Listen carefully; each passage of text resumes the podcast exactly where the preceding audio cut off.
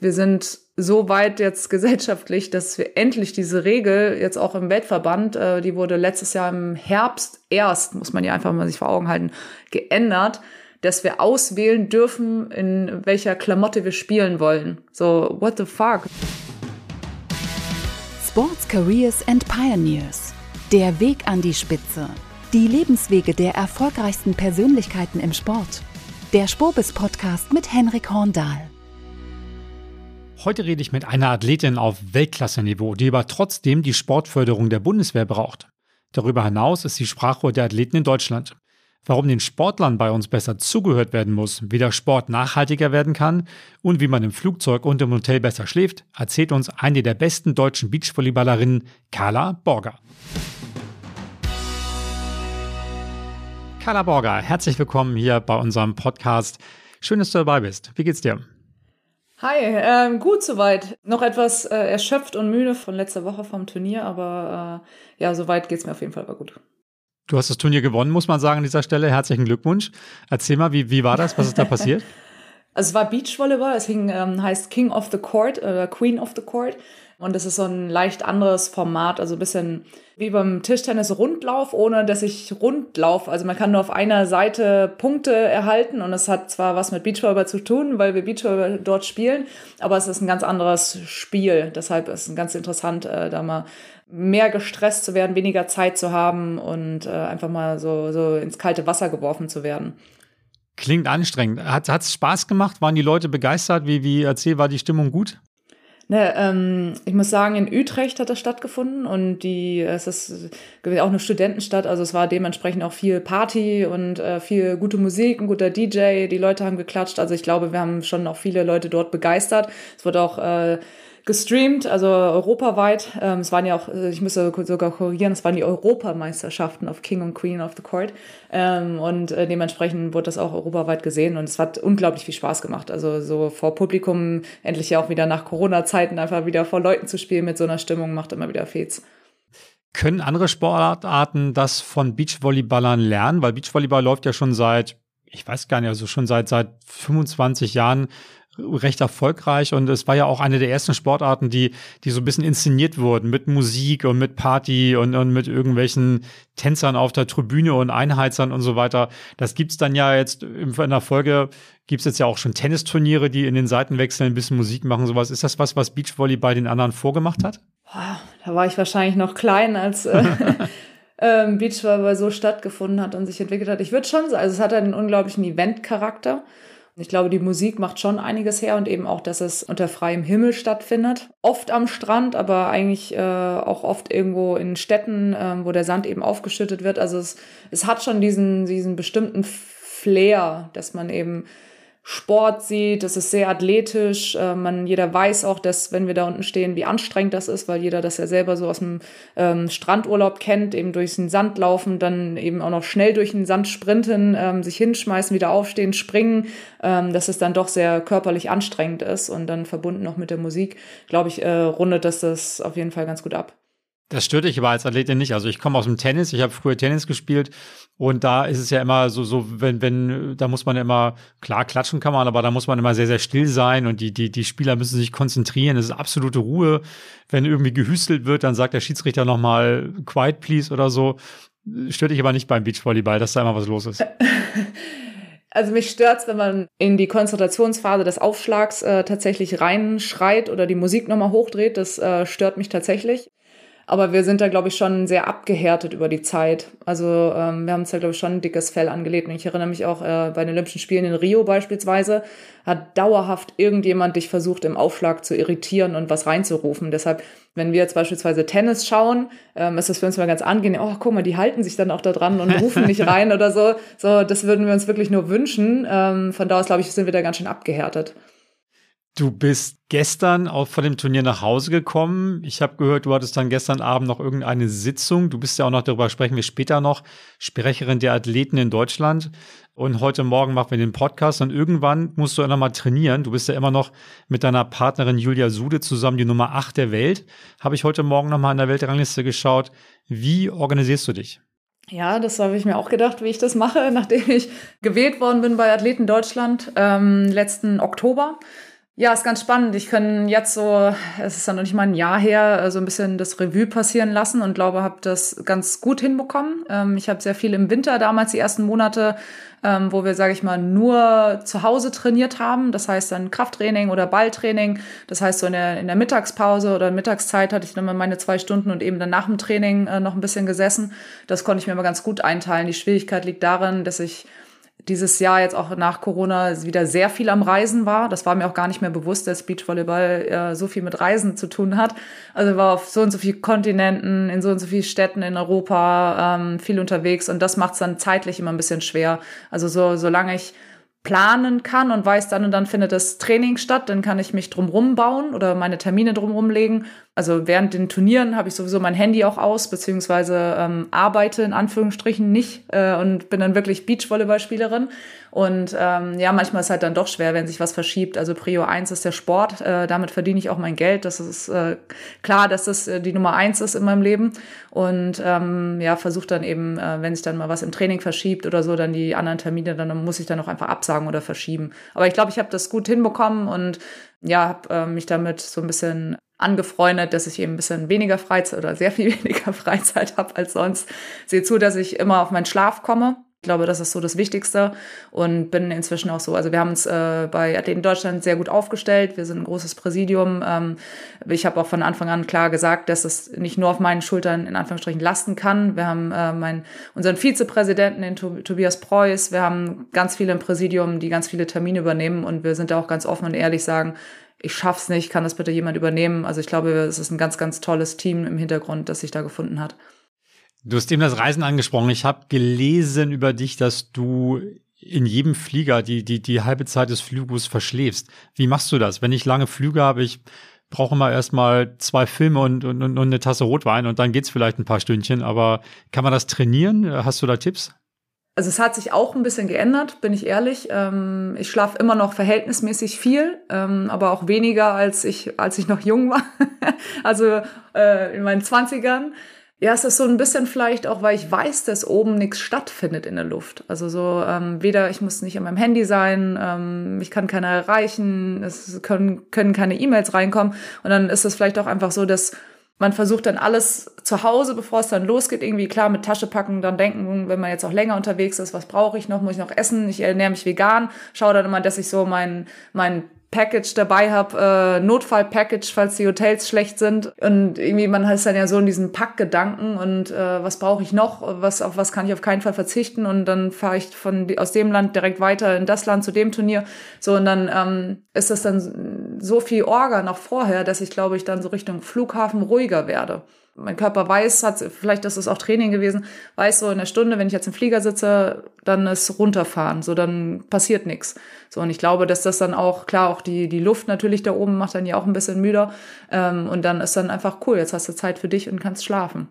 Ich glaube, hm. das ist wahrscheinlich über die Jahre habe ich mir das antrainiert. Okay, aber geht eigentlich schon vorher los. Also dieser Plan, ich muss mal schlafen, den hast du dann ja schon vorher gegriffen, indem du dich so vorbereitest, dass es auch geht ja, für, vielleicht ist es das so. Mein Körper weiß, so, es geht in die Luft und da ist Regeneration angesagt. Hm, okay.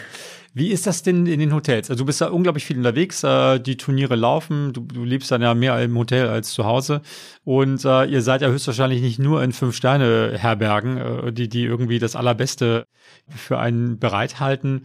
Gibt ja unglaublich viele Menschen auch im Berufsleben, die sehr viel unterwegs sind und ich kenne auch einige, die totale Schwierigkeiten haben, äh, die irgendwo un unterwegs zu pennen, die schlafen dann schlecht und dann ist das Kissen nicht so gut und so weiter. Hast du da irgendwelche Tricks, weil du bist ja darauf angewiesen, dass du ausgeruht dann, dann, dann zum Turnier kommst. Wie, wie geht das? Ich habe mir so ein bisschen vorgenommen, meine Hotelzimmer zu meinem Zuhause zu machen. Also ich, ich, ich schlafe gerne in Ruhe. Also ich mag Außengeräusche nicht so sehr oder äh, es könnte dann durchaus mal sein, dass ich nicht so gut schlafe. Und es ist auch so, dass ähm, wenn ich jetzt in ein Hotelzimmer einchecke und ich mich nicht so wohl fühle. Ich glaube, so auch in meinen jüngeren Jahren habe ich äh, mir auch selber dann gesagt, ja, ist halt so, ne, muss jetzt durch oder so. Aber da bin ich inzwischen auch anders, dass ich eben nochmal runtergehe und nochmal frage nett an der Rezeption, ähm, hey, ähm, mir ist es doch ein bisschen laut oder äh, riecht immer noch ein bisschen nach Rauch, so habt ihr noch eine Möglichkeit, frage einfach nett nach. Und ganz oft ähm, kann ich das Zimmer dann auch noch mal tauschen, dass ich mich dann wirklich wohlfühle. Und ich glaube, das ist auch so das Entscheidende. Ich muss regenerieren in diesem Zimmer oder möchte, ähm, ich möchte mich wohlfühlen, das ist mein Zuhause für diese Zeit, mein einziger Rückzugsort, ähm, wo ich dann während des Turniers eben ich sein kann. Und das ist mir dann immer ganz wichtig so. Und ich habe beispielsweise auch immer äh, mein eigenes Kissen dabei das kann ich wirklich nur jedem empfehlen. Ja, das ist so mein Zuhause, mein Kissen und da mein Nacken kennt sich damit aus. Ich äh, kriege da keine Kopfschmerzen, weil ich dann irgendwie morgens verspannt bin oder so. Also das, das kann ich empfehlen und habe so meine Routine. Ich weiß dann, da kommen meine Sachen hin, ordne mich dann, pack auch nicht ganz aus, aber die meisten Sachen und habe dann so meine Ordnung und das ist dann so mein Zuhause.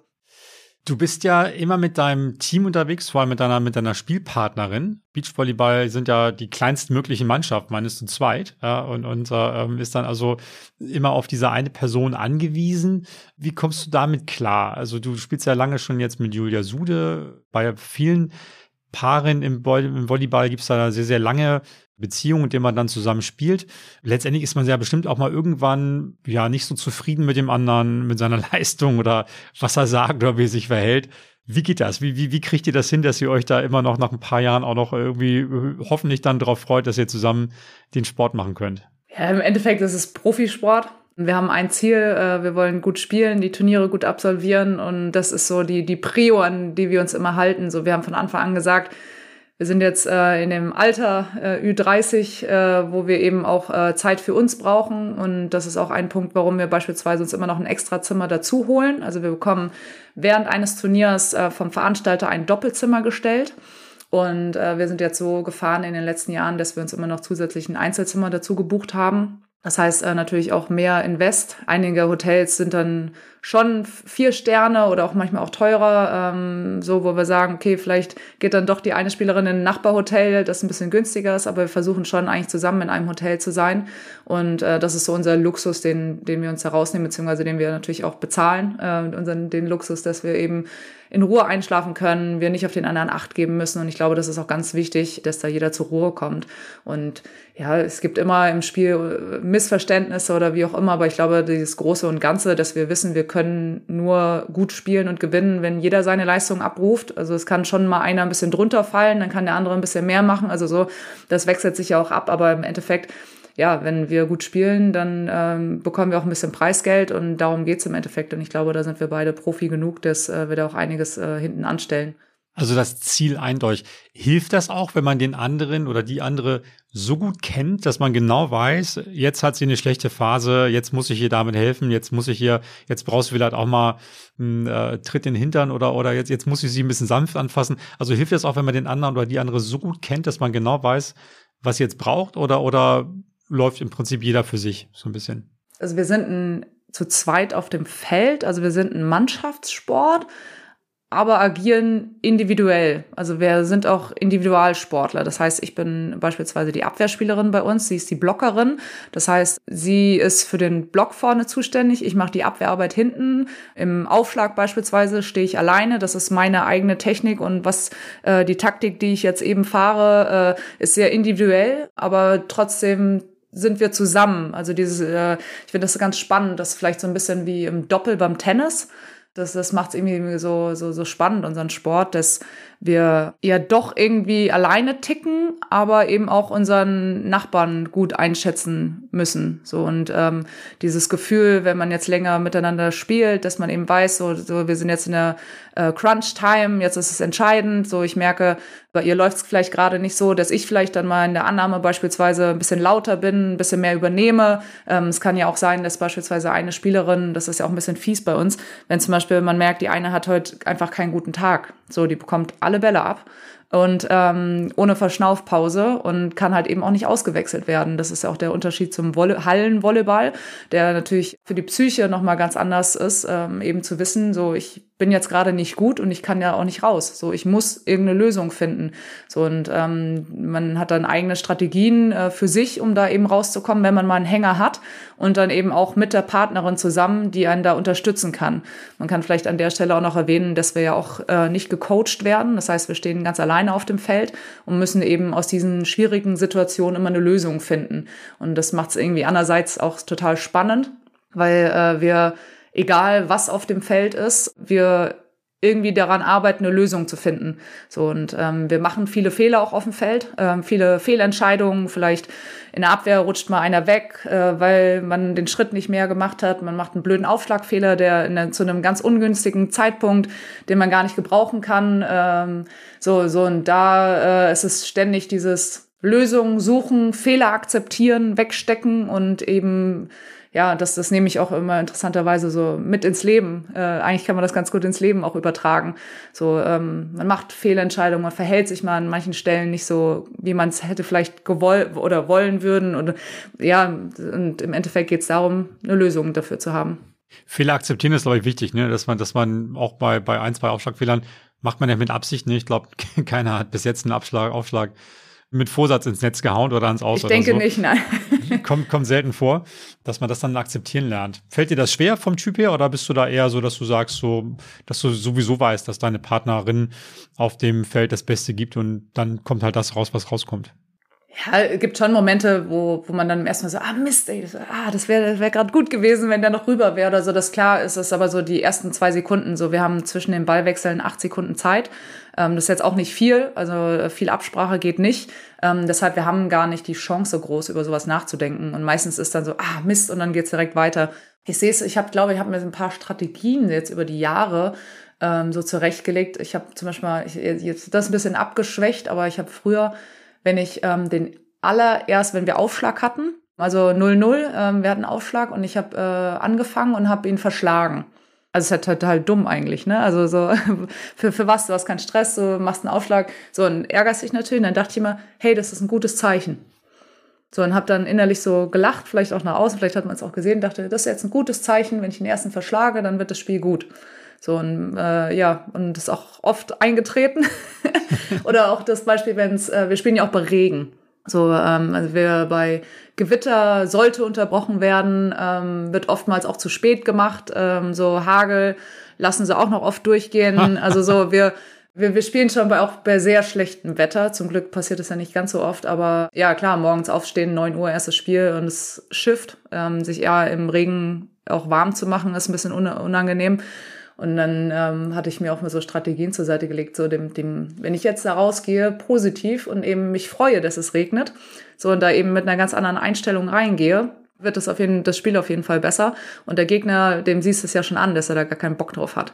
So, mhm. wenn ich aber zeige, dass mir das gar nichts ausmacht, ähm, so, dann strahle ich das natürlich auch nach außen aus. Und so, glaube ich, hat man über die Jahre so ein paar Sachen entwickelt für sich selber.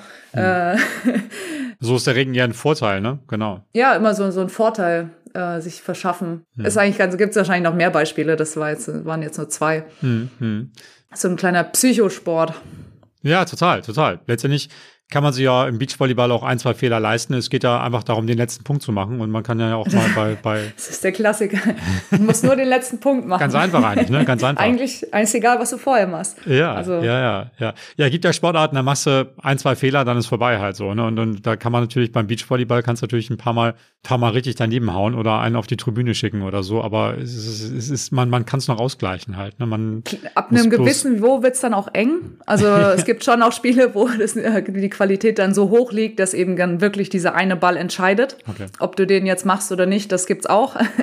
oder eine Fehlentscheidung oder ja, dann ist es vielleicht der eine Aufschlag, aber dann ist es schon ein sehr extrem hohes Niveau, dass dann fast keine Fehler passieren. Du hast eben gesagt, du bist, du, du ernährst dich vegan. Dass das als Spitzensportlerin oder Sportler geht, wissen wir ja, haben ja schon viele gezeigt. Stelle ich mir trotzdem schwierig vor. Du hast eben gesagt, Notfallpackage hast du dabei. Was ist da drin? Was nimmst du mit? Also ich habe immer eine Schüssel dabei und mein Bambusbesteck, das man ja so oder so auf Fahrten immer verwenden kann, äh, abgesehen davon. Meine Schüssel, damit ich eben mein Müsli auf dem Zimmer auch essen kann und die Hotelschüsseln oftmals so klein sind, weil ich schnibbel ja dann Obst rein, habe meine Haferflocken, ähm, alles was Mögliche, was es eben Hotels dann ja schon auch mal gibt. Und dann hat es mich immer so genervt, dass ich dann immer achtmal gehen muss, weil es ist ja auch gut, dass die Schüsseln klein sind, dass die meisten sich dann nicht eben zu viel nehmen und es dann stehen lassen. Das hat ja auch seine Korrektheit. Ich esse es ja aber definitiv auf, deshalb habe ich immer so eine Aluschüssel dabei, ähm, die ich mir dann immer da voll mache. Genau, ich habe meistens Hafermilch ähm, dabei. Ähm, ich hatte früher immer noch die ganzen großen Packages mitgenommen und habe inzwischen Pulver dass ich eben mit Wasser anrühren kann und zumindest dann falls es wirklich keine Soja, Hafermilch oder eben Milchalternativen dann eben gibt, dass ich dann darauf zurückgreifen kann. Ich habe oft äh, Riegel dabei, aber das glaube ich hat so, sowieso jeder. Chiasamen, wenn ich weiß, in Ländern, wo es dann schwieriger wird vielleicht, wobei die meisten Städte oder so kenne ich ja inzwischen und weiß auch, wo die Supermärkte sind oder eben auch die Restaurants, wo ich super gerne hingehe. Das ist auch so ein Hobby von mir geworden, eben in den Städten, wo wir spielen, die veganen Restaurants zu finden, die oftmals dann auch so ein Happy Place für mich sind, ähm, wo ganz, ganz viele nette Menschen, sei es jetzt zum Beispiel in Espinho in Portugal, ähm, ist auch so, ein, so eine Art Familienunternehmen, die dann mittags ähm, ältere Damen und Herren kochen und äh, unglaublich gut kochen und das ist einfach eine immer oder dort besonders eine tolle Atmosphäre, aber auch bei in anderen äh, veganen Restaurants äh, ja fühle ich mich immer sehr zu Hause und äh, habe mir da glaube ich so meine Strategien zur Seite gelegt über die Jahre, ähm, dass ich mich da eben auch unterwegs gut ernähren kann. Machst aber konsequent. Also wenn, wenn du irgendwann, manchmal ist es ja leichter zu sagen, gut, dann mache ich es jetzt, dann, dann akzeptiere ich mal ein bisschen Milch im Müsli oder so oder, oder ähm, bisschen Truthahn auf dem Sandwich oder sowas halt, wenn es nicht anders geht. also Fleisch auf gar keinen Fall. Ja. Also da, nee, will ich auch nicht. Also bin ich auch ehrlich, äh, mir wird es auch nicht schmecken mhm. und auch die Vorstellung, ich habe jetzt waren sie im Auto von deutschen Meisterschaften ein Stück zurück und wieder einen Tiertransport gesehen, äh, wo ich mhm. sage, will ich nicht. Ähm, das kann ich einfach nicht mehr. Ja, ich, ich würde sogar meinen, dass mal in einem Brot oder in einem ähm, Brötchen, ähm, dass da wahrscheinlich Milch oder Butter drin ist, ohne dass ich es weiß. Das kann ähm, durchaus passieren, ähm, besonders wenn ich unterwegs bin. Sagen wir so, bevor ich jetzt verhungern würde, würde ich definitiv auch zu einem Brötchen mit Butter greifen. Aber ähm, oftmals äh, gibt es inzwischen so viele Alternativen dann eben auch unterwegs, ähm, dass ich dann eben auch auf die veganen Sachen zurückgreifen kann. Genau, es war vor allem eine Entscheidung äh, aus gesundheitlichen Gründen, aber vor allem auch aus nachhaltigen Gründen. Ähm, tatsächlich beides. Ähm, ich hatte, oh Gott, das ist auch schon ein paar Jahre her, jetzt 2017, 18, ähm, eine relativ blöde Diagnose. Ich war auch im Winter oft immer krank, war erkältet und ähm, habe meinen damaligen oder meinen jetzigen Freund eben in dieser Zeit auch kennengelernt. Meine damalige Partnerin hatte sich auch schon ähm, oft vegan ernährt, also vegetarisch sowieso, aber oft auch eben vegan. Und so bin ich so ein bisschen auch dazu gekommen, dass ich eben viel mehr selbst reflektiert habe. Damals habe ich auch noch Fleisch gegessen und äh, Steak mir zubereitet und so und äh, bin davon dann komplett abgekommen. Und das war dann wirklich ein Prozess in mir, weil ich eben viel mit meinem Immunsystem zu kämpfen hatte und ähm, ich denke, darüber auch eben meine Erkrankung kam. Ja, und das war für mich dann, okay, so, ich bin jetzt am Punkt angelangt, ich mache Leistungssport, ich fordere meinen Körper seit wie vielen Jahren und habe ihm aber so wenig zurückgegeben, habe mich so wenig mit Ernährung auseinandergesetzt und würde auch jetzt noch sagen, dass das Thema Ernährung im Leistungssport eher sehr stiefmütterlich behandelt wird. Erschreckenderweise viele auch immer noch sehr viel raten, dass man unbedingt Fleisch essen muss.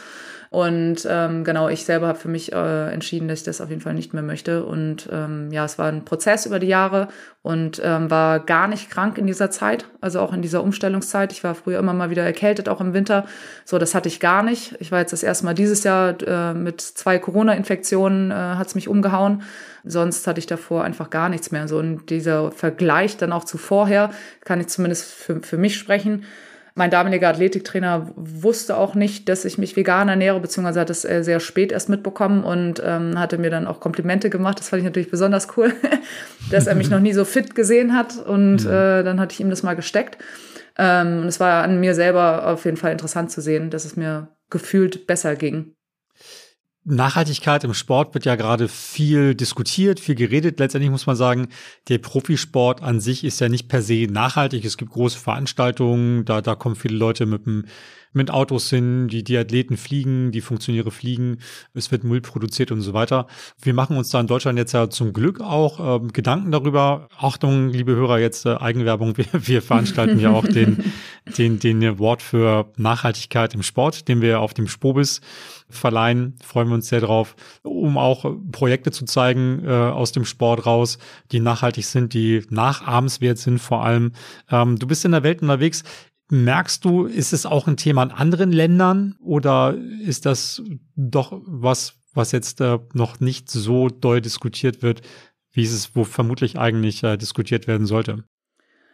Ich merke schon, dass in den meisten Ländern äh, es Entwicklungen gibt. Ich bin trotzdem erschrocken, wie wenig auch unser Weltverband, obwohl sie es auf die Fahne schreiben, nachhaltiger zu werden, äh, tun.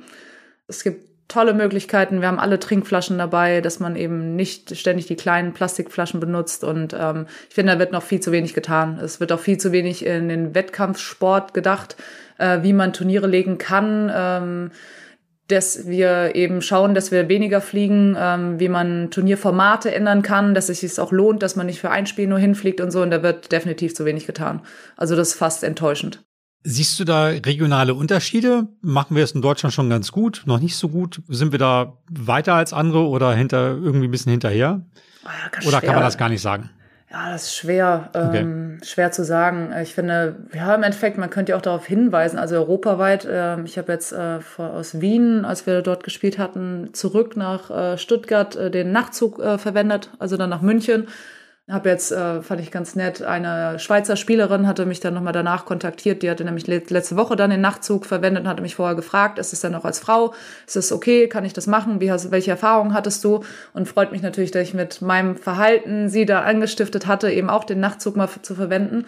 Und ähm, sehe das als auch als Alternative. So, wir sind ja im Schienenverkehr jetzt leider noch nicht gut aufgestellt oder es wurde in den letzten Jahren einfach zu wenig auch investiert und besonders auch in so Angebote. Da sind unsere Nachbarländer viel, viel weiter vorne. Sei es jetzt Österreich, die ja auch von den Zügen her viel, viel besser ausgestattet sind. So, das ist eigentlich schon schade und erschreckend zu sehen.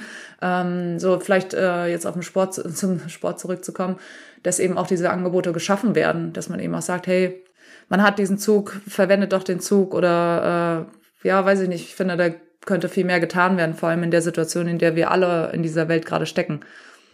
Ja, brauchen wir vielleicht auch ein bisschen mehr Bewusstsein höchstwahrscheinlich. Es gibt ja mal diese, diese, diese Beispiele dann, vor allem auch äh, ähm, ohne die Fußballer jetzt zu diskreditieren, aber gerade aus dem Fußball auch, dass dann Mannschaften für 200 Kilometer nochmal irgendwie in den Flieger oh, steigen oh, oder solche Geschichten. Das geht vielleicht anders, aber ich glaube, da ändert sich ja auch gerade einiges, was sehr, sehr gut ist. Lass uns nochmal ähm, über, auf, über deine Rolle sprechen äh, als Sprecherin der Athleten. Wie, warum bist du eigentlich Sprecherin, Sprecherin der Athleten geworden? Und ähm, was hast du dir auf die Fahnen geschrieben? Was willst du verändern? Also ich bin, ähm, glaube ich, von meiner Person her schon mal sehr aktiv gewesen, habe mich ähm, für sehr, sehr viele Sachen, in, ja, seitdem ich eigentlich angefangen habe, Sport zu machen, mal eingesetzt. Sei es jetzt für meine Mitspielerinnen, sei es äh, für, für das Umfeld, in dem ich mich bewegt habe. Und ähm, das ist ja eigentlich meine ganze Sportkarriere. Also ich habe mit 13 ungefähr angefangen, Leistungssport zu machen. Ich bin jetzt 33, habe sehr früh auch in der ersten Liga damals schon gespielt und ähm, war immer sehr so unterwegs, dass ich immer helfen wollte, immer schauen wollte, dass es allen gut geht und äh, sehr sozial und ähm, habe selber meine Themen gehabt, auch mit unserem Verband, ähm, wo ich damals nach den Olympischen Spielen ähm, hatte ich meine Partnerin gewechselt, beziehungsweise meine Partnerin hat ihre Karriere beendet, habe mich mit einer Hallenspielerin zusammengetan, einer sehr bekannten ähm, und wurde ähm, aufgrund der Zentralisierung in Hamburg von allen Turnieren gesperrt und von den Listen runtergestrichen, ähm, weil wir den Schritt ähm, alles nach Hamburg zu verlegen und nur dort zu trainieren ähm, nicht gesehen haben oder zu dem damaligen Zeitpunkt das auch für uns nicht attraktiv genug war. Die Trainer standen noch nicht fest. Wir hätten selber Geld dafür zahlen sollen, beziehungsweise hätten keine Unterstützung so erhalten. So, ähm, da gab's Querellen und die mich auch so verletzt haben, wenn ich ehrlich bin, äh, mich auch gesundheitlich äh, ein Stück mitgenommen haben, dass ich eben gesagt habe, sowas darf einfach nie wieder passieren. Und ähm, ja, bin Thema sexualisierte Gewalt und Missbrauch. Ja, ich unterhalte mich viel mit AthletInnen schon immer, also auch vor, vor meinem Job, sage ich mal, oder vor, vor meiner Tätigkeit als ähm, Präsidentin von Athleten Deutschland, ähm, hatte immer ein offenes Ohr für alle und habe viel aufgesogen und äh, viel mitbekommen und ähm, bin da in ganz vielen Themen einfach immer für andere da gewesen und wollte auch immer helfen. Und da ich selber auch viel erlebt hatte, äh, war das äh, für mich irgendwie selbstverständlich und mich freut's und ich hab, bin immer versuche immer alle zu animieren, eben ähm, sich zusammenzutun und eben, es geht auch gar nicht um gegen jemanden zu schießen, sondern einfach die Situation für uns zu verbessern. Und ich habe einfach gemerkt, dass wir AthletInnen nie groß im Vordergrund standen, obwohl es ja immer um uns ging. Und wir wurden oftmals in der Vergangenheit eben auch nicht so behandelt, dass es sich um uns dreht. So, wir dürfen nicht vergessen, dass viele eben Leistungssport in Deutschland betreiben, die Gelder da reinstecken, meistens finanziert von den Eltern, kaum Sponsoren haben, ähm, ja, ihre Gesundheit, ihren ganzen Körper darauf äh, setzen, dass sie einmal es zur Olympia schaffen sie ähm, ihr Studium abbrechen oder verschieben, verlängern, eben später ins Berufsleben äh, einsteigen, die Erfahrungen dann eben nicht haben, die andere dann in ihrem Alter haben, weil sie einfach äh, noch nicht zu Ende studiert haben oder so. Und das fand ich immer so schade, dass das äh, nicht gesehen wird. Und das war auch natürlich mit ein Grund über die Jahre, dass ich mich da eben in allen äh, Bereichen so engagiert habe. Hm wir reden ja vor allem über Sportler aus den in Anführungsstrichen kleineren Sportarten, kleiner im Sinne von sind nicht so präsent im TV, gibt nicht so viel Gelder von Sponsoren und so weiter. Was meinst du, was bräuchten die? Wie könnte man die Situation dieser Athleten verbessern? Äh, mit ihnen zu sprechen. So, ähm, es, es, geht darum, wir haben mehr Gelder erhalten, wir sollen Medaillen liefern und ich glaube, jeder, der Leistungssport in Deutschland betreibt, auf einem gewissen Niveau, ähm, möchte selber vorne stehen und wird es auch nicht machen, wenn er nicht da vorne stehen wollen würde. Und ähm, es geht darum, dass wir die bestmöglichen Bedingungen haben, unseren Sport auszuüben. So und oftmals ähm, fehlt es an Trainern, an Trainerqualitäten in Deutschland, Möglichkeiten, eben sich da vollkommen auf den Sport zu konzentrieren. Ähm, ja, und es geht einfach um die, in die Kommunikation zu gehen, eben mit allen und zu schauen, ähm, wo, wo sind denn überhaupt die Probleme? So und äh, das eben anzugehen. Es ist schwer, es ist sehr bürokratisch in unserem Land, äh, was auch teils korrekt ist, dass man eben schaut, dass die Gelder eben auch ähm, für bestimmte, also äh, so und so, teils ist es gut, dass da äh, eben auch kontrolliert wird, ähm, wo die Gelder genau hingehen und dass sie halt für bestimmte Bereiche auch gedacht sind. Andererseits ähm, ist es dann für uns auch schwer, ähm, dann eben da, wo es für uns brennt, dann eben die Gelder einzusetzen. Also so, so ein bisschen stehe ich da mal so dazwischen, äh, ob jetzt die Variante gut ist oder die andere. Und ähm, es gibt einfach ganz viele Bereiche, die dann noch ähm, zu bearbeiten sind. Klingt ja erstmal leicht. Wenn du sagst, mit den Athleten reden, fragt man sich ja, warum, warum wird denn mit den Athleten nicht geredet? Zu viel Bürokratie kennen wir auch aus anderen Bereichen. Äh, nicht so leicht ist wahrscheinlich. Aber es liegt nicht originär an zu wenig Geld, sondern auch an der Verteilung. Genau, es sind sehr viele, die da eben äh, ihre Hände noch mit im Spiel haben und ähm, ja, auch die gesamtgesellschaftliche Situation. So, was ist denn der Leistungssport in Deutschland? Also was, was bedeutet das denn? Wir werden ja heute noch gefragt, okay, macht ihr auch was Richtiges, ähm, was macht ihr denn sonst? Und so, ich glaube, diese Akzeptanz ist auch einfach gar nicht da. Und die Zielsetzung und die Zielstellung, ähm, ja, wo die, die, die Ziele der äh, Spitzensportentwicklung ähm, ja, sollten niedergeschrieben werden. Und da sind ja einige Prozesse äh, enorm im Gange, jetzt in den letzten Wochen, Monaten. So, und äh, ich denke, dass diese, wir auf dem richtigen Weg zumindest sind. Hm. Erzähl mal deine eigene Situation. Äh, wie finanzierst du dich? Du kriegst ja, du gewinnst ja Preisgelder, aber ich habe zum Beispiel mal gelesen, du warst auf einem großen Turnier in Brasilien, seid ihr auf dem vierten Platz gelandet, was ja erstmal ein super Erfolg ist. Aber wenn man Kosten für Trainer, Flüge, Hotels und so weiter abzieht, wo ich dachte, Hotel muss so eigentlich gestellt werden und so weiter, dann, dann habt ihr eher noch Minus gemacht. Also wie, wie, wie funktioniert deine Finanzierung? Wie finanzierst du deinen Leistungssport? Also erstmal, ich bin ähm, als Sportsoldatin bei der Bundeswehr angestellt, wo wir auch sehr dankbar waren, besonders auch, auch in Corona-Zeiten ähm, waren wir, ist uns noch mal mehr vor Augen gehalten worden, dieses Privileg zu besitzen, bei der Bundeswehr zu sein und ähm, sich in Corona-Zeiten zumindest nicht Sorgen machen zu müssen, dass man seine Wohnung nicht mehr finanzieren kann, sondern dass man weiterhin auch trainieren kann. Ich habe äh, eigene Sponsoren, ähm, die äh, genau mich finanziell unterstützen, unter anderem, ähm, so dass ich ähm, oder wir uns unseren Trainer leisten konnten. Ähm, wir sind jetzt hier in Stuttgart selber ähm, oder haben hier unseren Standort und äh, finanzieren unseren Trainer selber. Das liegt daran, dass eben durch die Zentralisierung ähm, nur die Trainer an am Zentrum in Hamburg finanziert werden und wir eben selber unsere Kosten tragen müssen. So, das heißt, unsere Reisekosten, ähm, wir bekommen etwas vom, also Reisekosten vom Verband auch zurück Ende des Jahres. Es bleibt trotzdem noch was über. Wir haben die Reisekosten unserer Trainers, äh, Gehalt, äh, Bälle, äh, also so, wir haben schon einige Ausgaben und äh, dieses Jahr ist es uns besonders ja nochmal aufgefallen. Wir waren in Brasilien, wir hatten Turniere in Mexiko, wir waren ähm, in Europa viel unterwegs, wir waren im Trainingslager, so das sind schon enorme Summen, die da auf uns zukommen. Und ähm, ja, und jetzt bei den Turnieren beispielsweise in Brasilien, in Itapema sind wir fitter geworden. Und äh, ich meine, dass es, wir sind zwar im Plus, aber nur minimal rausgegangen. So, das liegt daran, dass die Flüge dorthin extrem teuer waren. Das war zu einer bestimmten Zeit, wo, ich weiß gar nicht, Brasilien Ferien oder dieses, ich glaube, es ist sogar ein Touristenort, wo es einfach sehr teuer war. Viele teure Hotels. Wir sind in Wien zum Beispiel auch, sind die Hotels recht teuer. Ähm, genau, und das, das läppert sich dann schon zusammen. Also wenn du nach Hamburg kommen würdest, würdest du Geld sparen? Nein. Ich glaube nicht. Wobei ich habe Familie in Hamburg, dann äh, vielleicht schon wieder. Siehst du? Ja. Wir sind hier in Hamburg. Es ist also äh, eine schöne Stadt. Ähm, kann ich empfehlen. Nein, Spaß beiseite. Ähm, die, die, ich glaube, Finanzierung ist wirklich ein, ein, wichtiger Punkt und letztendlich seid ihr im Beachvolleyball immerhin gibt es noch Preisgelder, gibt ja andere Sportarten, wo es dann fast gar nichts mehr gibt und so. Insofern, ähm, glaube ich, ein wichtiges Thema. Was, was, was glaubst du, woran fehlt es dem deutschen Sport? Also ein bisschen mehr Geld, aber was ist mit den Strukturen? Wir haben ja schon gesagt, selbst wenn es mehr Geld gibt, wie wird es verteilt? Was würdest du strukturell dem deutschen Sport raten? Müsste es mehr zentraler werden, noch dezentraler? Welche Strukturen bräuchten wir? Ich glaube, das, das würde jetzt aber auch hier den Podcast wieder sprengen, die, die Zeit.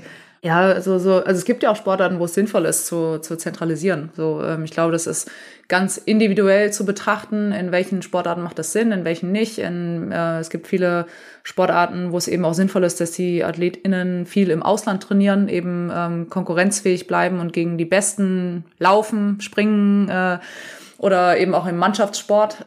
Ich glaube, das ist eine ganz individuelle Betrachtung. Ich denke, dass man ähm, vielleicht ein Stück wieder zurückgeht, eben auch, dass äh, in den Ländern selber geschaut wird, dass dort die Strukturen einfach äh, gut laufen, dass man die Olympiastützpunkte stärkt. Da, das ist ja meistens so die Anlaufstelle, äh, jetzt nicht von allen. Es gibt ja auch Sportarten, die zwar auch an den Olympiastützpunkt gekoppelt sind, aber sie sie vielleicht nicht täglich sich äh, dort dann auch aufhalten, dass man eben ähm, da diese Strukturen nochmal stärkt. Es gibt ja relativ viel ähm, Geld mittlerweile im Sport aus aus den arabischen Ländern, äh, gerade Katar, Saudi-Arabien sind da vorne. In Katar haben wir jetzt die Fußball-WM. Gab ja auch ein berühmtes äh, Beachvolleyball-Turnier, das vor allem deshalb berühmt geworden ist, äh, weil unter anderem du den, den sogenannten Bikini-Zoff angezettelt habt. Äh, weil ihr euch, weil ihr nicht äh, die, die, die Klamottenvorschrift dieses, dieses Veranstalters akzeptieren wolltet. Im Nachhinein, ich glaub, hast du auch mal in Katar gespielt, glaube ich, oder? Also ist das aus deiner Sicht eine können Sportler, wie sollten sich Sportler verhalten bei solchen Turnieren? Hinfahren, nicht hinfahren, hinfahren, drüber reden, was ist dein Rat? Also A, jeder darf selber für sich entscheiden, was er möchte und nicht. Ich glaube, das ist erstmal der Rat Nummer A, dass ähm, jeder seine eigene Meinung haben soll und auch darf. Bei uns damals ähm, ist das ja wirklich hochgekocht durch diesen äh, einen ähm, Artikel, wo wir eben uns auch geäußert haben, jeder die freie Wahl haben soll, in was er spielen möchte. Und äh, wir haben dort ja darüber, wir sollten ja einen lang spielen, also im T-Shirt und langer Hose. Das wurde dann auch gekürzt zu, glaube T-Shirt und kurzer Hose, ist jetzt auch schon ein bisschen her, aber warum? So, wir sind so weit jetzt gesellschaftlich, dass wir endlich diese Regel jetzt auch im Weltverband, äh, die wurde letztes Jahr im Herbst erst, muss man ja einfach mal sich vor Augen halten, geändert dass wir auswählen dürfen, in welcher Klamotte wir spielen wollen. So, what the fuck? So, wie, wie, also, wie, wie kann das sein, dass es jetzt erst geändert worden ist? Ich bin ja froh, dass es geändert worden ist, aber wie spät sowas erst äh, vollzogen worden ist. Das heißt, wir dürfen jetzt, ich dürfte beispielsweise in der Bikinihose spielen, weil ich ist, mir ist heiß und meine Partnerin fühlt sich heute nicht wohl, hat ihre Periode oder whatever und spielt halt in einer kurzen Shorts oder Radlerhose. Es soll halt vom Muster und von der Farbe her sich eh, also gleich sein, was auch völlig in Ordnung ist, aber dass eben jeder auswählen darf, wenn ihm kalt ist oder warm oder heiß, dass er eben in dem spielen kann, in dem er spielen möchte. So erstmal zu, zu, zu dieser Katar-Thematik ähm, und äh, ich habe danach,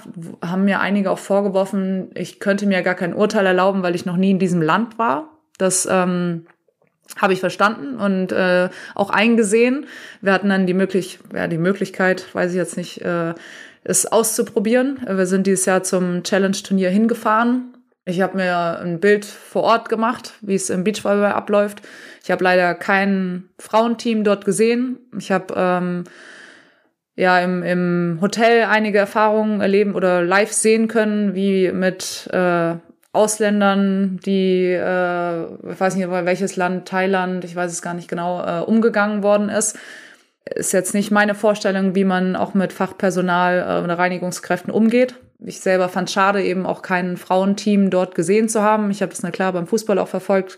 Die Frauenfußballnationalmannschaft, die ja dort äh, seit einigen Jahren, ich glaube, vor der Bewerbung ähm, aus dem Boden gestampft worden ist, um zu zeigen, ich glaube, man muss ja auch, wenn man sich auf eine Fußball-WM bewirbt, eben auch zeigen, glaube ich, dass man eine Frauenmannschaft hat. Korrigiere mich gerne, wenn nicht, aber ich meine, dass es so ist.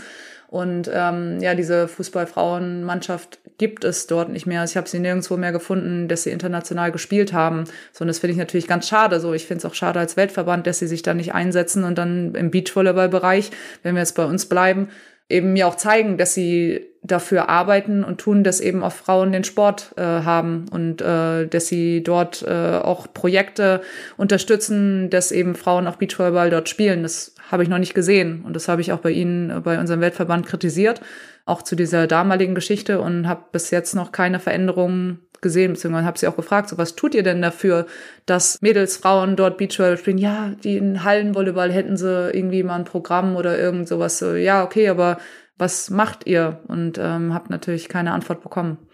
Mhm. Was heißt das dann für dich, wenn jetzt zum Beispiel in zwei Jahren die hypothetische Frage, die WM äh, in Katar stattfindet? Würdest du hinfahren? Würdest du nicht hinfahren? Würdest du hinfahren und irgendwelche Aktionen planen? Was, was, was würdest du machen? Also wir haben das Dilemma, dass ähm, das Season Final jetzt für drei Jahre nach dorthin vergeben worden ist. Das Season Final bedeutet für uns äh, im Beachvolleyball sehr viel Geld. Es sind ähm, acht Teams, die acht Top-Teams der Welt plus zwei Wildcards, die dann eben dort gegeneinander antreten. Und ähm, wenn das Preisgeld so bleibt, wie wir es letztes Jahr in Sardinien, wo wir gewonnen haben, erlebt haben, muss man drüber nachdenken. So im Endeffekt äh, ist ja bei uns dann auch spannend. So ich bin 50 Prozent des Teams so, wir können ja auch unterschiedliche Meinungen haben. Klar, das, was ich dann entscheiden würde, würde dann auch meine Partnerin betreffen. So äh, wohl mit dem Ganzen fühle ich mich auf jeden Fall nicht. So, ob man ähm, dann, glaube, geäußert habe ich mich schon oft, ob man das dann wahrnimmt oder nicht. Äh, ja, weiß ich nicht. Ich habe, das kam, ist jetzt noch nicht so lange her. Ähm, wir werden tatsächlich, ich meine, wir haben große, große Chancen oder hätten große Chancen, eben in diesem Turnier drin zu sein. Das wäre Ende Januar. Ich, ich weiß es nicht. Also es ist ein totales Dilemma und ich, ich, ich will es eigentlich nicht, nein. Aber letztendlich ist der ökonomische Zwang groß und, und äh, vielleicht kann man hinfahren und das irgendwie, ähm, die deutsche Nationalmannschaft fährt jetzt auch hin, ne, ein bisschen vor euch dann. Welche Möglichkeiten meinst du, hätte man als Sportler, das vielleicht so zu nutzen? Du hast ja eben schon gesagt, du warst, als du letztes Mal da warst, hast du, die, hast du dir die Situation vor Ort angeguckt, hast bestimmte auf bestimmte Dinge hingewiesen, hast Fragen gestellt. Ist ja auch ein sehr konstruktiver Umgang damit. Ja, das war, die Fragen waren im, im Hintergrund, das war nichts Offizielles. Ich hatte ja. äh, mit dem Zuständigen im Weltverband gesprochen. Äh, das war damals beim ersten Turnier in Mexiko. Ja, das, da sind wir aber auch wieder beim Thema so, ähm, wir haben eine Players Association, denen müsste ich das nochmal sagen, dass sie sich mehr darum kümmern, aber die haben das ja damals auch nicht so leider mitgetragen, diese Entscheidung, dass wir nicht spielen oder für sich auch genutzt, was ich sehr schade fand. Wir reden jetzt hier gerade von Athleten Deutschland, wir reden über meine Person. Ähm, wie man vielleicht hört, ist es schon so sehr viel. Ich glaube, wenn ich international äh, da einsteigen würde und die Themen auch bedienen würde, kann ich mich direkt einliefern lassen. Ähm, nichtsdestotrotz, ähm, ja, tut's mir natürlich weh, weil äh, ich kann das nicht einfach so machen. So, mein, ich bin nicht mehr vielleicht so naiv, äh, irgendwo hinzufahren und das dann alles cool zu finden. So, ich hinterfrage, so, ich mache mir mehr Gedanken, ich mache mir noch mehr Gedanken als früher schon. So, und ähm, ich weiß nicht, ob dieser um es ordentlich zu machen und sich vielleicht auch dagegen zu setzen und das auch wieder zu äußern. Äh, ja, das ist mein inneres Bedürfnis. Und da spielt dann im Endeffekt bei mir jetzt persönlich äh, ja die, die, die Zeit äh, natürlich auch ein großer äh, Faktor, wie ich das bewerkstelligen kann mit den Sachen, die ich ja jetzt schon tue. Schwierige Entscheidung auf jeden Fall. Vielleicht einmal, äh, du bist, du hast gesagt, äh, du bist ja ein junger Mensch, aber als Beachvolleyballerin ähm, gibt's womöglich, äh, äh nein, gibt's natürlich, gibt's natürlich Sportlerinnen, die ein Ticken jünger sind als du. Wie, wie lange, was, was hast du noch als, was hast du noch für sportliche Ziele? Wie lange willst du es weitermachen? Was meinst du, was kann noch kommen? Also ich war zweimal bei den Olympischen Spielen, ähm, war mehrfach auf dem Podium, Vize-Weltmeisterin, Deutsche Meisterin. Ähm, den Europameistertitel hatte ich noch nicht, beziehungsweise doch jetzt Queen und King of the Court seit letzter Woche.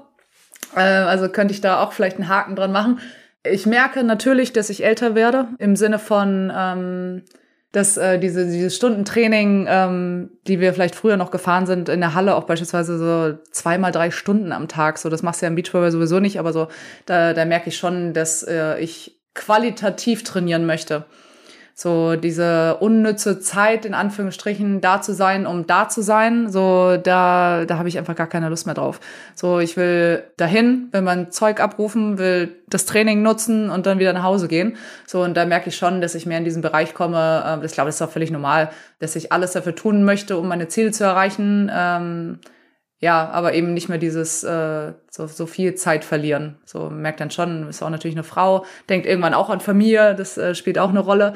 Und ähm, ich habe für mich in den letzten Wochen jetzt nochmal entschieden, dass ich eben ähm, Paris unbedingt angehen möchte, dass mich das äh, total, mir es unter den Fingernägeln brennt eben auch weil es nur noch anderthalb Jahre sind. Also wenn wir jetzt in wohlverdienten Urlaub in ein paar Wochen gehen, so dann ähm, fangen wir wieder an in Richtung Oktober, November und dann sind es tatsächlich fast nur noch anderthalb Jahre bis Paris.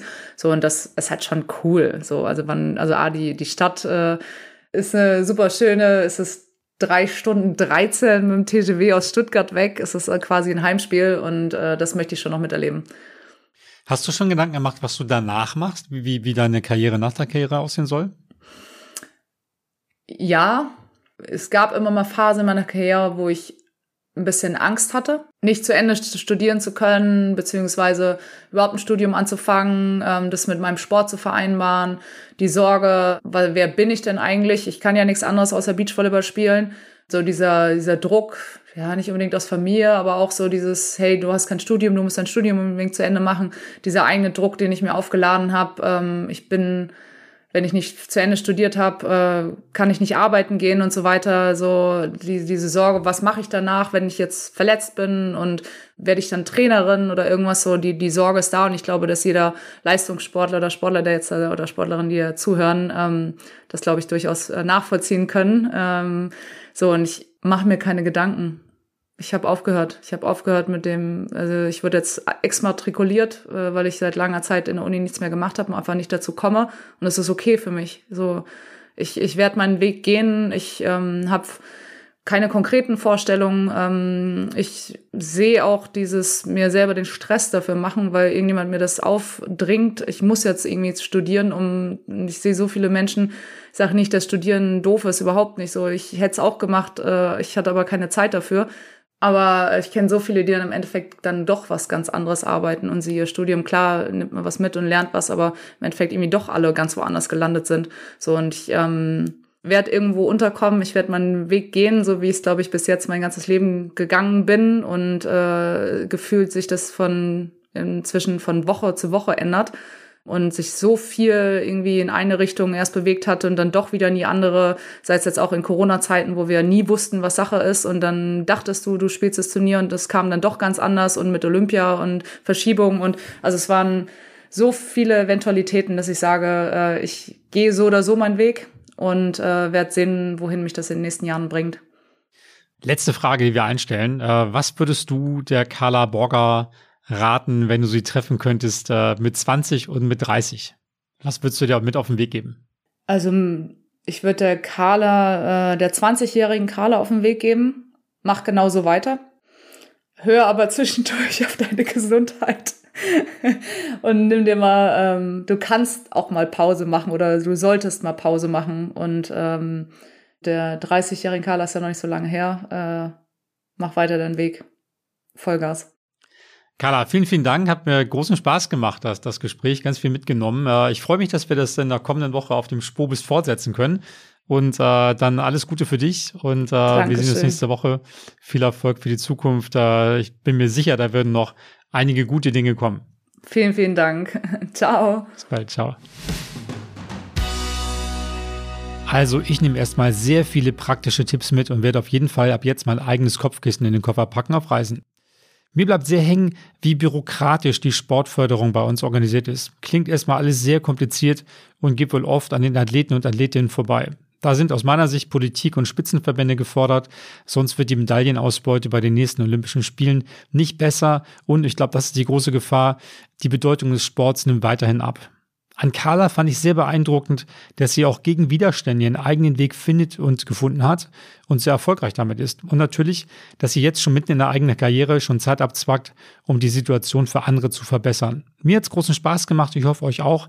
Abonniert uns gerne und hört, was ihr von den erfolgreichsten Menschen im Sport lernen könnt. Ich freue mich auf die nächste Folge von meinem Kollegen Marco Klevenhagen in der kommenden Woche. Wir hören uns wieder in 14 Tagen. Bis dahin, tschüss. Das war der Spobis Podcast mit Henrik Horndahl. Sports Careers and Pioneers. Der Weg an die Spitze. Die Lebenswege der erfolgreichsten Persönlichkeiten im Sport. Der Spobis Podcast ist eine Produktion von Maniac Studios.